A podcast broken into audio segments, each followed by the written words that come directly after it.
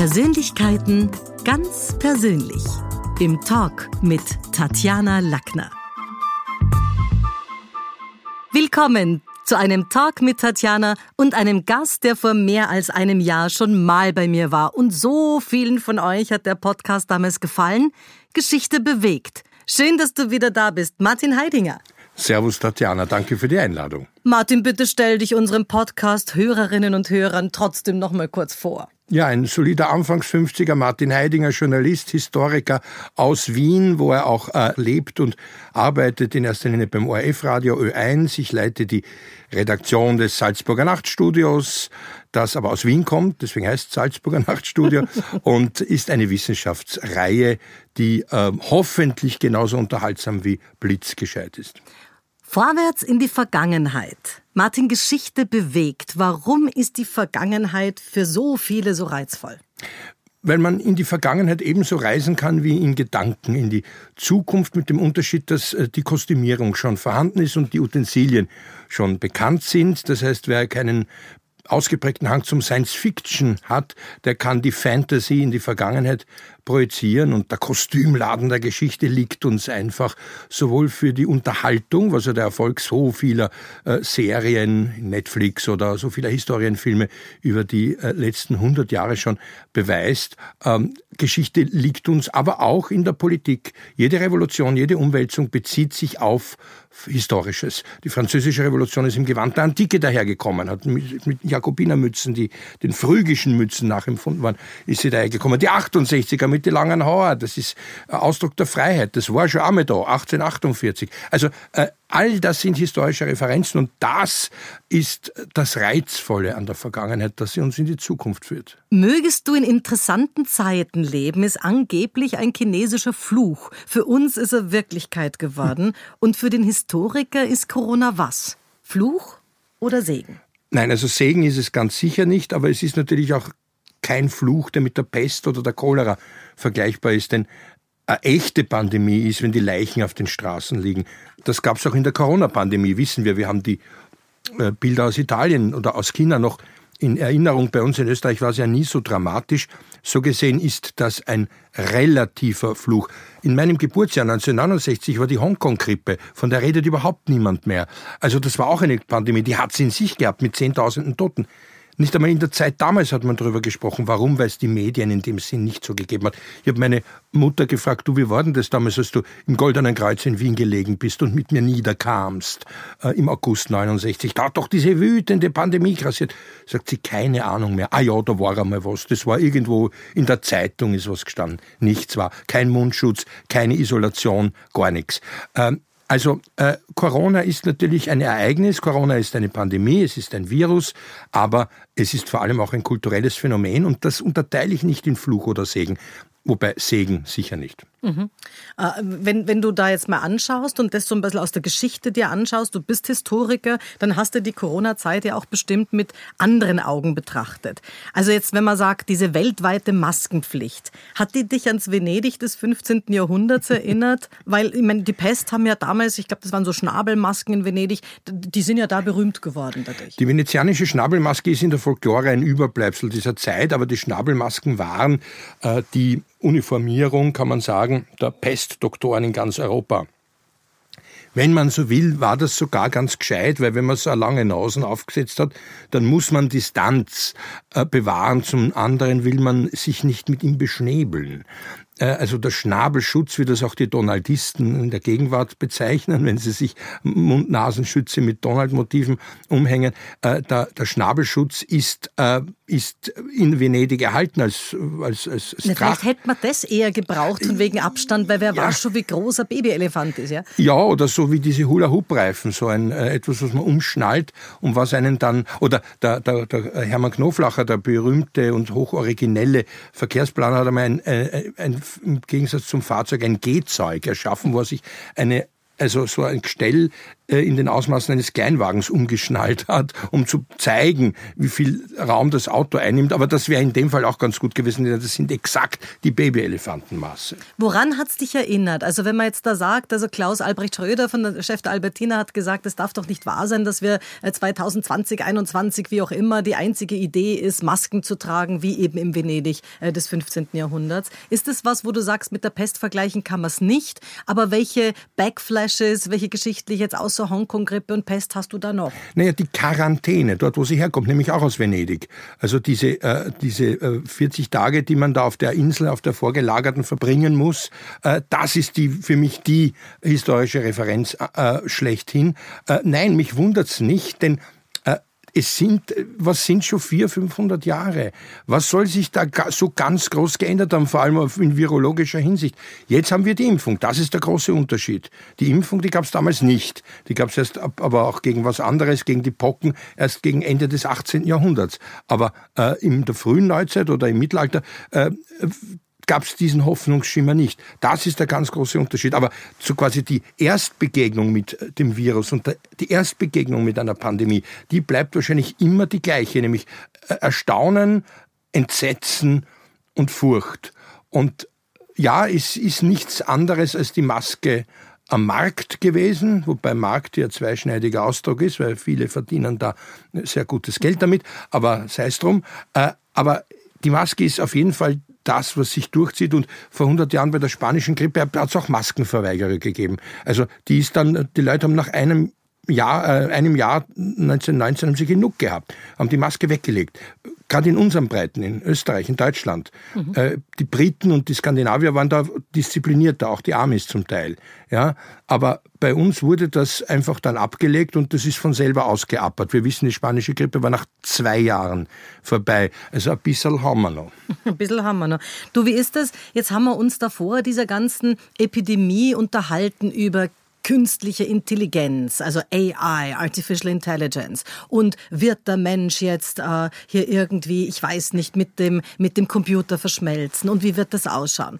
Und dann kam ein ganz kleines Virus. Sind wir da jetzt zurückgeworfen? Sind wir da jetzt wieder eigentlich sehr bescheiden und demütig? Weil davor haben wir ja Themen gewälzt, auch in, in Seminaren und in Keynotes, wo man sagt, Herrst, das war vor, vor ein paar Jahren unser Thema, jetzt haben wir ganz andere wieder. Naja, das ist ja nur kurzfristig. Also das, was man als Transhumanismus bezeichnet, also das, was über das rein menschliche hinausgeht in diesem Anthropozän, also das Zeitalter des Menschen, das Menschenbezogene, in dem wir leben, äh, die Themen bleiben ja. Sie werden sogar teilweise auch noch befeuert, denn allein was sich äh, durch die erzwungene Distanz ergeben hat an Fortschritt, der wahrscheinlich erst so richtig merkbar wird, wenn es wieder vorbei ist, weil dann nämlich dann gewisse Dinge bleiben, die wir jetzt als Nothelferchen verwenden, die werden dann bleiben. Das heißt. Was äh, könntest du dir vorstellen, dass wir uns nicht mehr die Hand geben oder dass wir, was, was könnte da ein, ein Relikt bleiben, wo man sagt, ha, das haben wir aus der Zeit? Wenn ein Kind jetzt seinen vierten Geburtstag feiert, um die Mitte des Jahres 2021, dann Meine hat es, Enkeltochter. Dann hat sie mehr als die Hälfte ihres Lebens in der Pandemiezeit verbracht. Stimmt. Das bedeutet, und das in einer Prägephase, die so nachhaltig ist, wo man sagt, setz dich nicht auf die Schaukel, wart bis die anderen weg sind. Nein, du gehst jetzt nicht dorthin, warte bis die Sophie aus dem Raum gegangen ist und dann, und wenn der Peter hereinkommt, musst du dich auf die andere Seite setzen. Das prägt, das prägt. Was ich mich noch erinnern kann an kleine, kleine, banale Dinge, die Juden sagen Lotzelach dazu, also diese ganz, ganz kleinen, banalen Dinge, was ich mich noch erinnern kann, wie ich drei oder vier Jahre alt war, die mich geprägt haben, ein Satz, eine, eine Wendung, ein Wort, eine, eine Geste meiner Eltern. Ja, wenn ich mir überlege, wenn ich Masken nicht, vielleicht nicht eine Maske tragen hätte müssen, mit drei Jahren muss man es ja nicht, aber Distanz halten muss, na, das wird ordentlich einfahren, wie man in Wien sagt. Das wird einfahren. Also da braucht man gar nichts mehr verordnen oder das groß besprechen, sondern diese Kinder haben gelernt, distanziert zu sein. Das heißt, es könnte auch sein, dass unsere österreichische Bussibär-Gesellschaft, links, rechts, links, rechts, Bussi, da ein bisschen erwachsen wird bisschen, wobei erwachsen. Es hat schon der Katul, glaube ich, war das vor 3000, 2000 Jahren sich lustig gemacht über die Bussi-Bussi-Gesellschaft, Basia Mille, nicht? Viele Küsse, äh, links, rechts, oben, unten, vorn, hinten. Also, das heißt, so erwachsen kann die Bussi-Bussi-Gesellschaft gar nicht werden, dass sie verschwindet.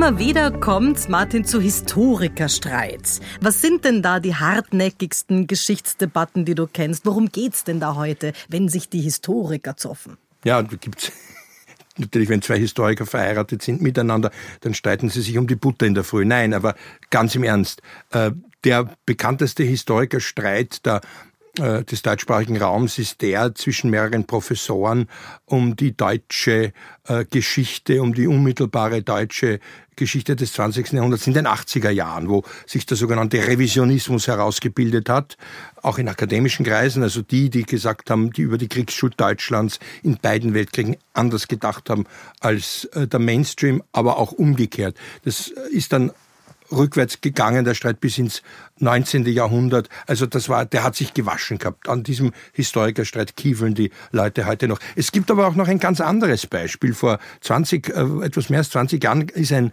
ein, ein Streit um Troja ausgebrochen, obwohl doch der Herr Schliemann schon so lange tot ist. Äh, und der Streit bestand darin, dass ein, äh, ein Ausgräber, ja, also der Grabungsleiter, Korfmann hieß der, äh, Troja in einer bestimmten Phase als Metropole dargestellt hat, ein wunderschönes Modell aufgestellt hat, wo da Palastkulturen zu sehen waren und alles. Und ein anderer, ein gewisser Kolb, ein, ein Althistoriker, hat gesagt, nein, Troja war in diesem Zeit, in dieser Zeit ein äh, äh bestand aus Favelas und wenn es schon Wellblech gegeben hätte, wären es Wellblechhütten gewesen. Also ganz anders. Und die beiden sind sich so in die Haare gekommen, dass das nur durch eine öffentliche, sieben Stunden dauernde Debatte in der Öffentlichkeit mit jeweils sieben, acht Sekundanten und Sekundantinnen in Tübingen in der großen Aula der Universität, glaube ich, äh, zu lösen gewesen. Ja, aber Martin, wie löst man sowas? Weil es war doch keiner von, von uns allen dabei. Nein, das ist auch unlösbar. In dem Fall war es, weil die Herren Klammer auf bewusst, Klammer geschlossen, aneinander vorbeigeredet haben. Es ging ja darum, zu, welchem, zu welcher Zeit. Nicht? Troja hat ja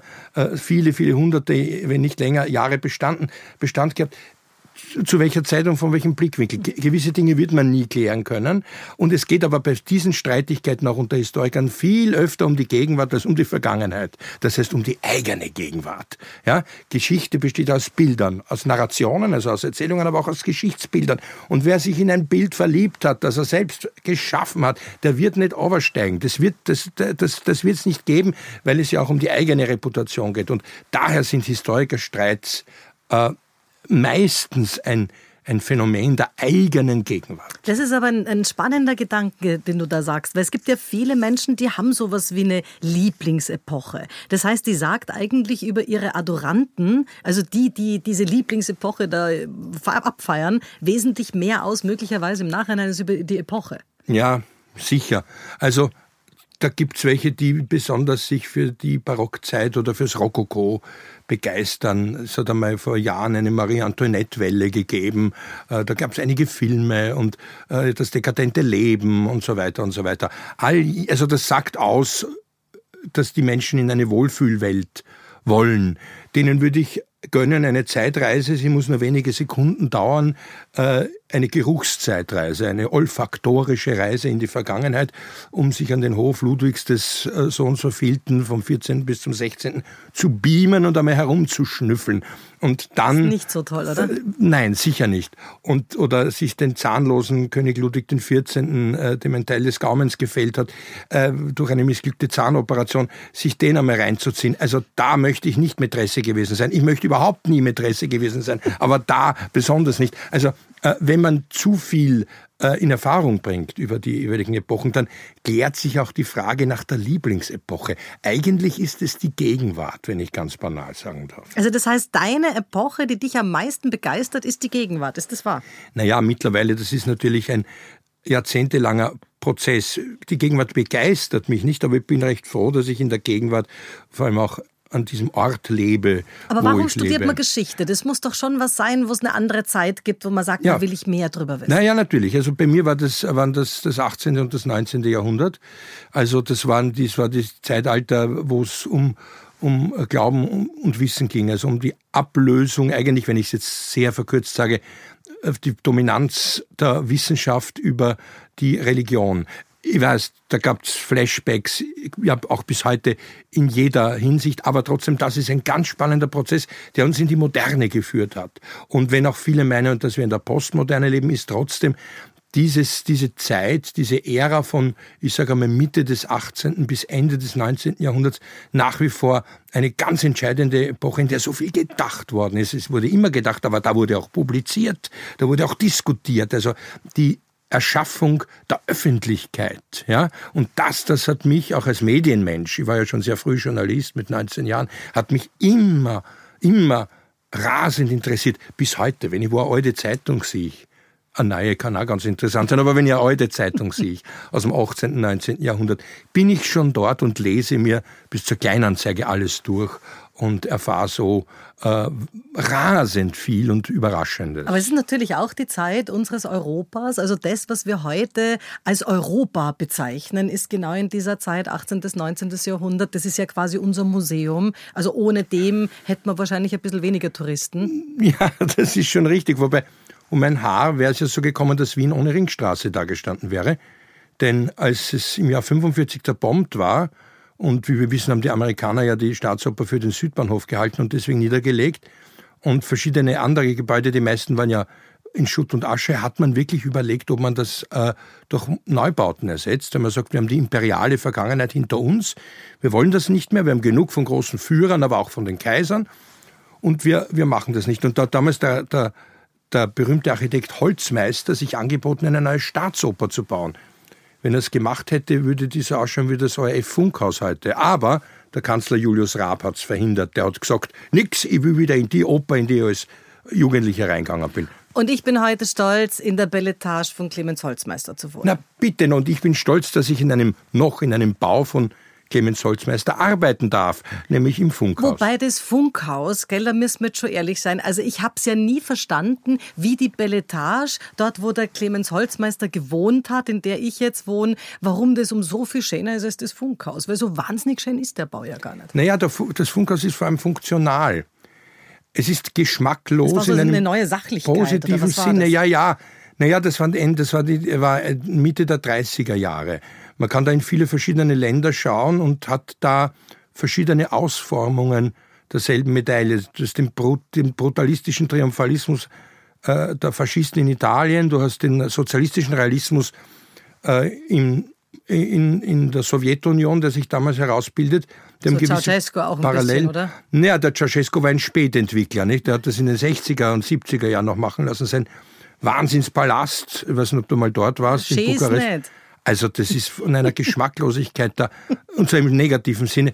Wobei ich sagen muss, man muss schon der Wahrheit die Ehre geben, der Herr Ceausescu hat sich's ausgedacht, aber gebaut, fertig gebaut haben sie das nach 1989. Man glaubt es kaum.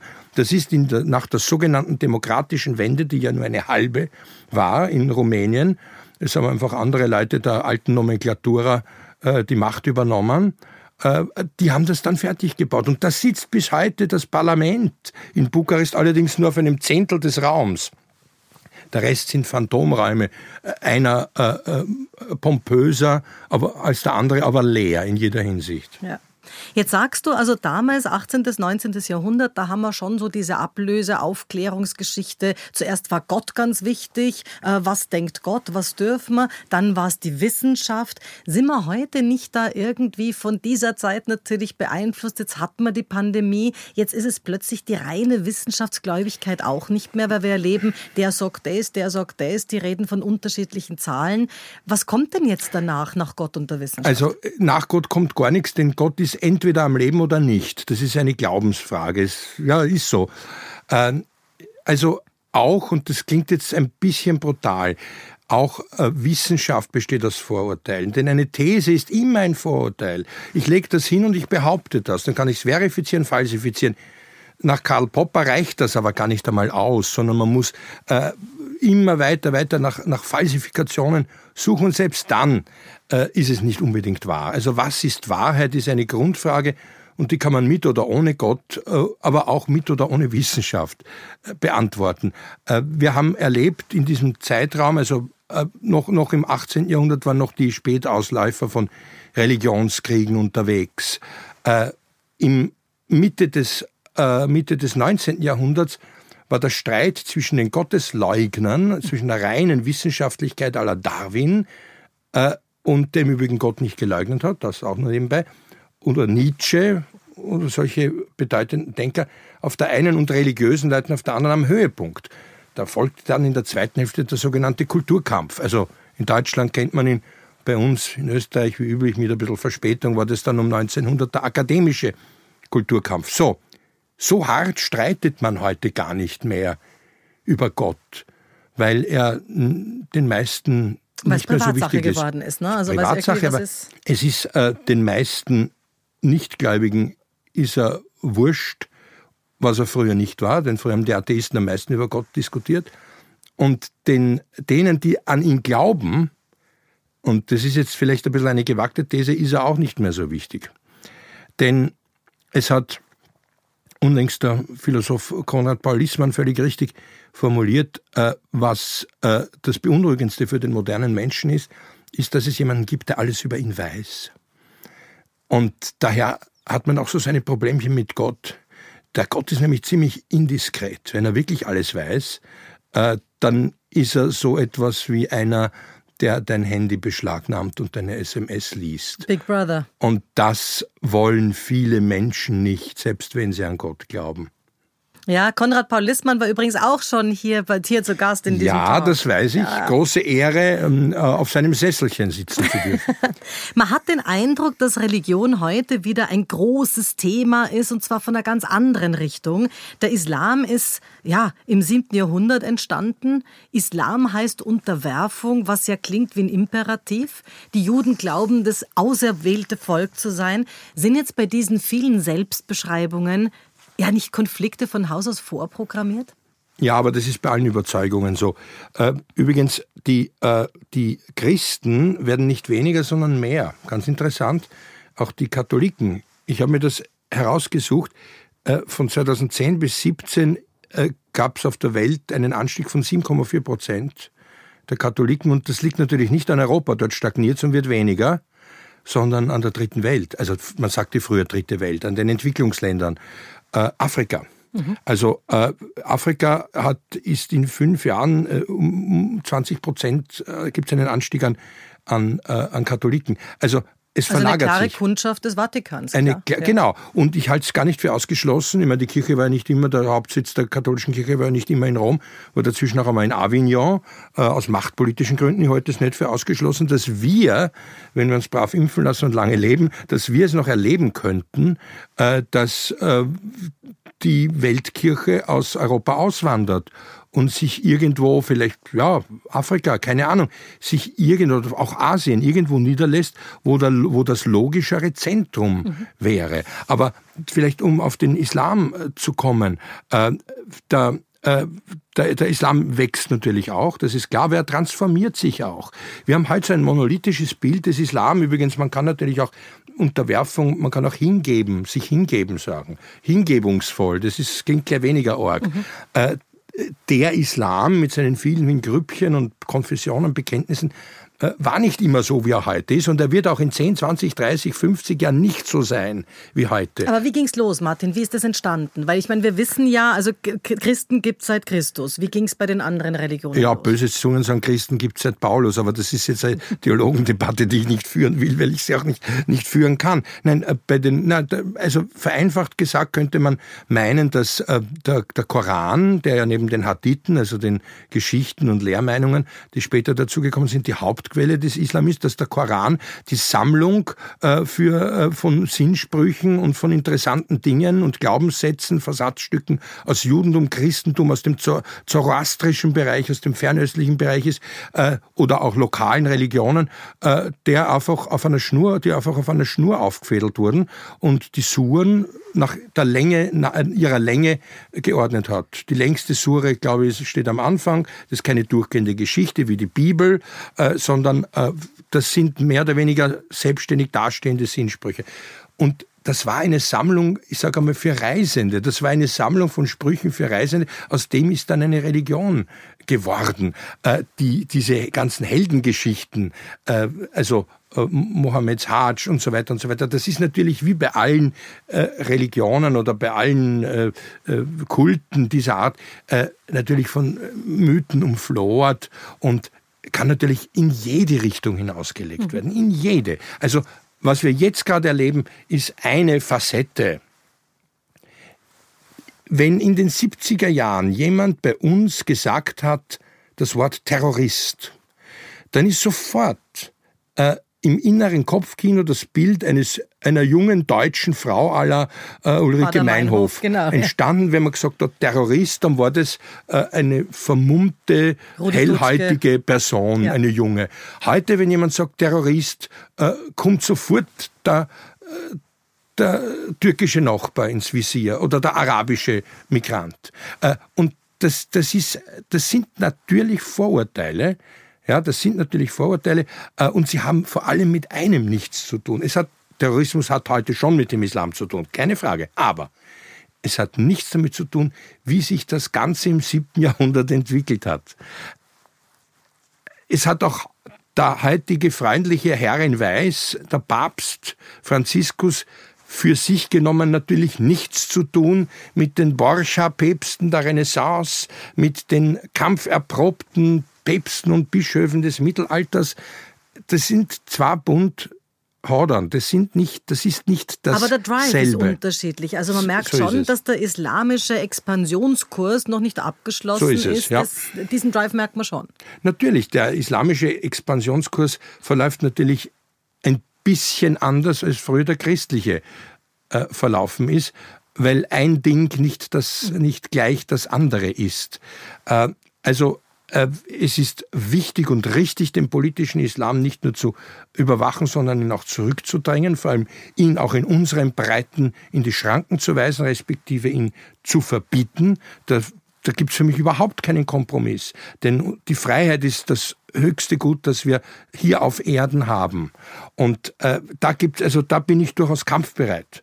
Nur äh, muss es klug mhm. sein und den, den, den Nachbarn aus Bosnien äh, dafür zu, zu schimpfen, wenn ich jetzt von Wiener Verhältnissen mhm. rede, dafür zu schimpfen, äh, dass irgendjemand im November äh, in Wien herumgeschossen hat, ist äh, unlogisch und ist dumm. Wie passt in diese, in diese Kette der Weltreligionen dann die Geschichte zum Beispiel jetzt mit dem Talmud hinein? Das ist doch auch eine Sammlung an unterschiedlichen Weisheiten genau. und Co. Wie, wie, aber warum hat man trotzdem den Eindruck, dass es ja nicht nur in der NS-Zeit hier irgendwie also Dinge gab von wegen Anti-Haltungen und so weiter, sondern auch schon viel früher in der Geschichte? Wo kommt das her? Naja, das kommt überall dort her, wo sich Menschen organisieren.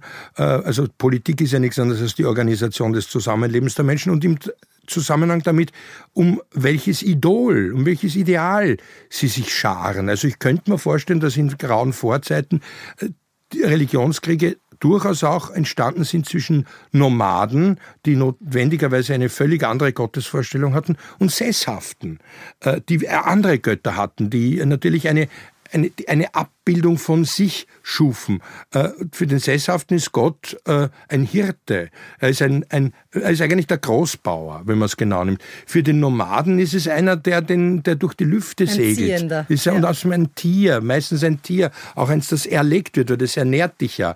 ja. Deswegen hat er dann einen Stierschädel oder was immer. Also der äh, jeweilige Gott hat eine Menge auch wieder zu tun mit dem, der ihm huldigt. Ganz, ganz viel, natürlich. Das sind, das sind Projektionen und Bespiegelungen. Ja, das ist ja das Faszinierende dran. Es ist ja eigentlich ganz wertfrei gesprochen faszinierend, sich diese religiösen Vorstellungen zu vergegenwärtigen. Und dann gibt es natürlich jede Menge Veränderung andauernd.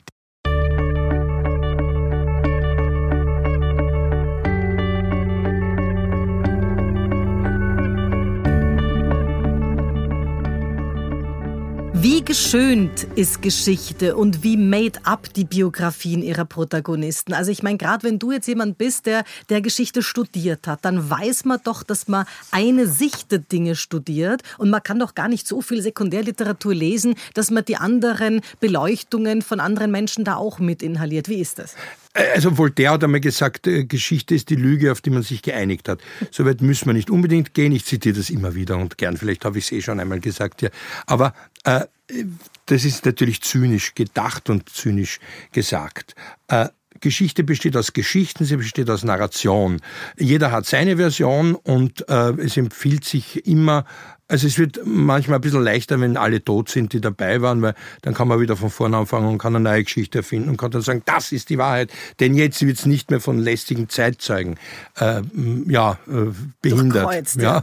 ja. Äh, das ist das eine. Die andere, also entweder man akzeptiert das, wie ich es tue, ich akzeptiere es. Es gibt zentrale Dinge auch in der österreichischen Geschichte, wo wir äh, wahrscheinlich noch länger keine Einigung haben. Wenn das Jahr 1934 zum Beispiel, da, äh, die einen sagen Schießerei, die anderen sagen Bürgerkrieg, das Jahr 34 zwischen Sozialdemokraten und oder dem Schutzbund und der, dem, der christlich-sozialen, äh, also dem Tollfußregime auf der anderen Seite. Gut, da kann man man kann geteilter Meinung sein, man würde es auch sein, man kann auch die Geschichte der Geschichte daraus machen und sagen, das ist eben so ein strittiger Punkt, das ist eben nicht zu vereinheitlichen, soll es aber auch nicht. Denn es gibt nichts Schlimmeres in der Geschichte als oktroyierte Geschichtsbilder, dass man sagt, das ist jetzt die staatliche Version und das hat so zu sein. Deswegen ist, ist ja auch die Problematik von Häusern der Geschichte so groß. Wenn man sagt, das ist also jetzt das verordnete Geschichtsbild. Schaut's, liebe Kinder und liebe Alten, da geht's schön brav durch. Das ist jetzt die Geschichte, alles andere ist im Idealfall falsch, im schlimmsten Fall böse, böse, böse. Man, man darf sich auch nicht verstecken hinter Floskeln, dass man sagt, nicht, damit entkomme ich dem Konflikt, indem ich möglichst unverständlich wäre, da gibt es keinen Konflikt, weil wenn es keiner versteht, wird keiner darüber diskutieren. Deswegen haben die, die eine klare Sprache sprechen, auch bei diesen strukturalistischen Damen und Herren, äh, einen besonders schlechten Ruf, wenn man sagt, die sind oberflächlich, die sind banal, die erzählen ja nur Geschichten.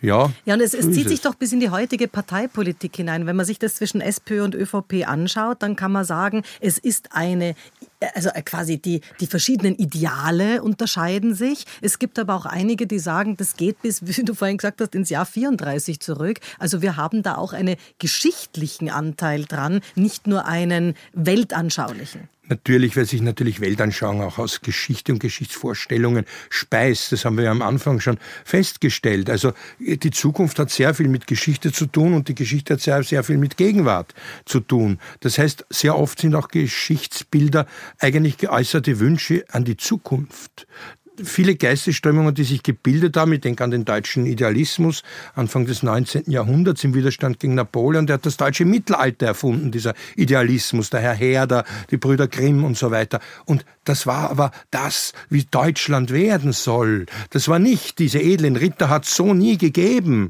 wie sie in den Grimmschen Märchen oder in all diesen Dingen vorkommen. Die gab es so nicht. Aber man hat sich gewünscht, es möge so werden. Und so ist es heute auch. Äh, und deswegen die vielen Bösewichter, die sich durchaus auch im Schulunterricht tummeln. Ja, die finden alles böse, böse, böse. Gerade jetzt in der, in der, Bewegung der Wokeness und der Political Correctness. Alle waren böse, alle waren furchtbar böse. Das ist ein ziemlich billiger Versuch, Akteure der Gegenwart zu diskreditieren und auszuschalten, ob von links oder von rechts. Manche Katastrophen in der Geschichte gehen auf recht banale Fehler zurück. Also jetzt beispielsweise angeblich ist der Fahrer des österreichischen Thronfolgers falsch abgebogen und dann brach der Erste Weltkrieg aus. ist es so wahr und kennst du da noch weitere? Ja, 1914 in, in, in, äh, in Sarajevo, also äh, am Weg zum Konak, also dort, wo Franz Ferdinand bei seinem äh, Besuch hin wollte, ist wirklich der am äh, Appelkai falsch abgebogen und dieser Gräf von Stift, dieses große, behäbige Auto, äh, da musste man anhalten, um den Rückwärtsgang kompliziert einlegen zu können. Und genau da, an dieser Stelle stand dann der Attentäter, der Gavrilo Princip und konnte dann in aller, also Seelenruhe war es nicht, aber zumindest äh, auf ein nicht bewegtes Ziel äh, schießen. Äh, das ist ein banaler Vorgang.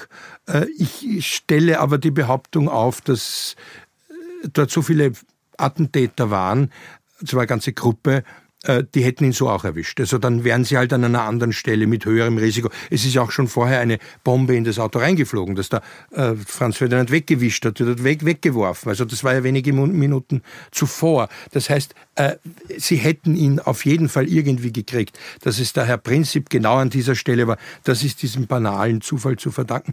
Das ist schon richtig. Es gibt banal, völlig banale Dinge. Wenn der Stauffenberg in der Wolfschanze seine Tasche ein paar Meter äh, woanders abgestellt hätte, beziehungsweise wenn diese Tasche nicht weggestellt worden wäre, äh, wären nicht andere umgekommen, sondern der Hitler. Ne? Dann wäre das ein, äh, wäre der Weltkrieg entscheidend verkürzt worden. Ähm, also es, es, gibt da sicher etliche Beispiele. Allerdings, ich habe mir in dem Zusammenhang immer wieder gedacht, äh, es gibt nicht nur Banalitäten, sondern auch das Phänomen des ersten Schusses im Zusammenhang auch mit Gavrilo Princip. Wer gibt den ersten Schuss ab? Wenn man so will, war diese, waren die Schüsse in Sarajevo die ersten Schüsse des Ersten Weltkriegs. Ja? Stimmt formal nicht, aber etwas äh, pathetisch ja. gedacht schon hat es eingeleitet die generalstabsmäßig von Hitler geplante, äh, der, der, generalstabsmäßig von Hitler geplante äh, Überfall auf Polen am 1. September 39 mit den Schüssen äh, der Schleswig-Holstein auf die Danziger Westerplatte, das war auch der erste Schuss. Ja, der erste Schuss hat etwas Magisches, er öffnet die Pforten der Hölle. Er öffnet die Pforten der Hölle. Wenn im im Juli, äh, 19, äh, im Juli 1789 äh, der Agitator äh, Camille Desmoulins, ein, übrigens ein Chefredakteur einer Pariser Stadtzeitung und Jurist, äh, nicht einen Schuss in die Luft im Palais Royal abgegeben hätte, hätten ihm die Leute nicht zugehört und er hätte nicht zum Sturm auf die Bastille aufrufen können. Das hat die französische Revolution äh, Also ausgelöst. ein Schuss senkt immer auch die Hemmschwelle. Es ist schon auch was, wo man sagt, okay, und jetzt äh, Marché. Absolut. Äh, also wenn der Erste geschossen hat, dann geht's dahin. Mir hat einmal der äh, Asfawossen Asarate ein, ein Gedanken, einen Gedanken eingegeben. Der ist Prinz von Äthiopien, Großneffe von Haile Selassie und äh, ein deutsch-äthiopischer Gentleman, Bestsellerautor und äh, setzt sich sehr für seinen Heimatkontinent Afrika ein. Er hat gesagt, stellen Sie sich vor, in einer in Italien oder in Griechenland äh, sitzt ein meinetwegen 28-jähriger Soldat der NATO mit einem riesen Maschinengewehr vor sich, hinter ihm steht ein Offizier. Auf einmal, es ist 6 Uhr morgens, auf einmal kommen 20.000 unbewaffnete Afrikaner gegangen. Wenn der Offizier sagt, schieß, wird es jetzt mehrere Möglichkeiten geben, eigentlich nur zwei. Entweder er schießt nicht oder wenn er schießt, nach wie vielen Toten ist dieser junge Mann im Leben zu nichts mehr zu gebrauchen? Das ist eine Überlegung, die abgesehen vom humanitären Aspekt und vom Humanitätsaspekt auch unser Dilemma in Europa ist, 80 Prozent von uns haben keinen Krieg erlebt. Und was passiert, wenn der erste Schuss abgegeben ist? Dann ist, dann, dann ist der Blutrausch da. Dann ist der Blutrausch da. Das heißt, es gilt mit allen Mitteln zu verhindern, dass der erste Schuss abgegeben wird. Ich wünsche mir mehr Asarates und weniger äh, Prinzips und Demoulins auf dieser Welt. Und vielleicht schafft die Welt das, denen die Waffe aus der Hand zu nehmen. Und inwiefern ist die Geschichte auch sehr oft Vorbild für die Geschichte? Also wenn ich jetzt den Franz Ferdinand, äh, dieses Attentat hernehme, dann hat es ja schon was, äh, wo man sagt, bei Kennedy ist es nicht ganz anders gelaufen. Also es gibt ja schon so gewisse ja, Memory-Elemente, wo man sagt, das ist ähnlich. Ja, nur ich glaube, es wimmelt nur so von Schlüsselereignissen. Es wimmelt von, von äh, Punkten, von Wendepunkten, die man so nicht wahrnimmt. Wenn geschossen wird, ist es natürlich, das ist ganz klar, das ist für aller Augen und aller Ohren äh, sichtbar, hörbar.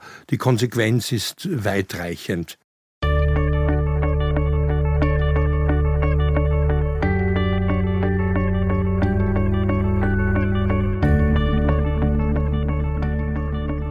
Dann gehen wir mal in ein weicheres Feld, also das auch letztlich mit Geschichte zu tun hat. Mehr als 500 Jahre nach seiner Geburt ziehen die Weissagungen des Katholiken Nostradamus Menschen immer noch in den Bann. Und auch die blinde Bulgarin da, die Baba Vanga, wurde schon zu Lebzeiten als Heilige verehrt. Sie soll übrigens die Anschläge auf das World Trade Center, den Brexit und sogar die Corona-Pandemie vorausgesagt haben. All das obgleich sie bereits 1996 starb und ihre Prognosen, habe ich nachgeschaut, die, die, ja, die reichen bis ins Jahr 5079. Martin, wie gibt sowas? Ganz einfach, gar nicht. Alles Charlatanerie, alles äh, falsch. Also holen wir mal aus. Die Baba Vanga war eine, äh, eine sehr spirituelle Frau, eine Bulgarin, und sie hat äh, dann im Kommunismus zunächst das Misstrauen der Nomenklatura erweckt und dann ganz im Gegenteil galt es als schick, auch bei den Kommunisten, sich mit ihr in der Öffentlichkeit sehen zu lassen und ihren Rat einzuholen. Die bulgarische Kirche erst hat dann gesagt, die orthodoxe, also gibt's nicht, stimmt nicht, äh, wollen wir nicht. Äh, sie war sogar Angestellte, Staatsangestellte am Institut für Suggestologie der Bulgarischen Akademie der Wissenschaften. Sowas haben wir gar nicht. In Sowas haben wir nicht. Naja, also zumindest nicht an der Akademie der Wissenschaften. Das heißt, sie war für Suggestion. Das ist übrigens, ähm, einige werden sich noch an den Namen Losanov erinnern. Das ist eine bulgarische Spezialität, die Losanov-Methode. Da hat man immer gesagt, wenn man ein Buch unter den Kopfpolster legt und dann drüber schlauft, dann äh, hat man das Intus. Also so ein, ein, eine esoterische Richtung, wenn man so will, ein bisschen eine, eine, eine Holzhammer äh, Facette des New Age. Äh, also, ich glaube zwar nicht an das Wesen des Menschen, also es gibt keine, kein explizites Wesen des Menschen, äh, zumindest kein weltliches. Aber, jetzt kommt das große Aber, jeder äh, Jahrmarktswahrsager, jede äh, frei praktizierende Wahrsagehexe weiß und kennt die Tricks, wie man bei einer spiritistischen Sitzung jemanden glauben machen kann, dass man jetzt mit seinen Lieben spricht.